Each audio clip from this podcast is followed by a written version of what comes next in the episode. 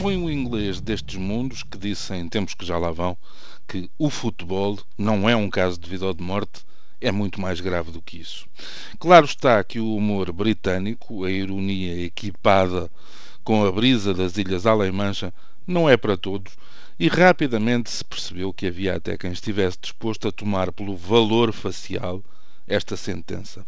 A passagem dos anos trouxe um futebol muito diferente do jogo de cavalheiros que servia, antes de mais nada, para exercitar físico e espalhar talento, mas em simultâneo para se disseminarem valores e princípios como, por exemplo, o fair play, tão falado e tão pouco posto em prática nos nossos dias.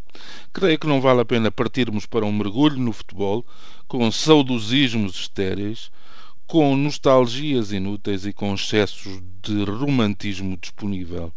Temos consciência de que ao desporto, que todos aceitavam, e à arte, que já alguns proclamavam, se juntou o negócio, cada vez mais inevitável, em todas as atividades humanas que movimentem as grandes massas de cidadãos e nessa vastidão permitam adivinhar lucros que não param mais porque não se cingem ao jogo, mas se estendem a todas as áreas comercializáveis que fiquem na fronteira. Além disso, a pujança do futebol para se fazer ouvir, mesmo, dos, mesmo junto dos que fazem orelhas mocas a muitos outros sinais exteriores das nossas vidas, faz dele também uma arma política de notoriedade e de tráfico de influências.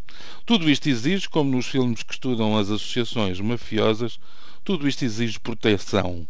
Sobretudo aquela que mistura perigosamente o, um, o sentido de segurança com a violência marginal e organizada. Aí, confesso, não percebo como há clubes a proteger meliantes, a caucionar vigaristas, a trocar a pureza de um jogo por um caciquismo que se perpetua a eleger figuras de duvidosa reputação e de maquiavélicos meios. De resto, julgo que o problema não está só no futebol, mas na mediocridade dominante de toda a nossa classe dirigente, dos políticos aos banqueiros, dos empresários aos comunicadores, salvaguardadas as exceções habituais e conhecidas. Resultado, enquanto outros, noutras paragens, foram progressiva, mas firmemente resolvendo o problema, há quanto tempo é que não ouvimos falar de hooligans? Por cá, o destempero é perigoso, a crispação é enorme e as pressões, posso garantir, seriam vistas como inaceitáveis se se tornassem conhecidas. Tudo isto teve um reflexo sugestivo, mas apesar de tudo ainda preliminar, na forma como ontem foram agredidos, em pleno ato de esclarecimento e diante dos associados do mesmo clube, os membros da mesa da Assembleia Geral de um grande clube de Lisboa.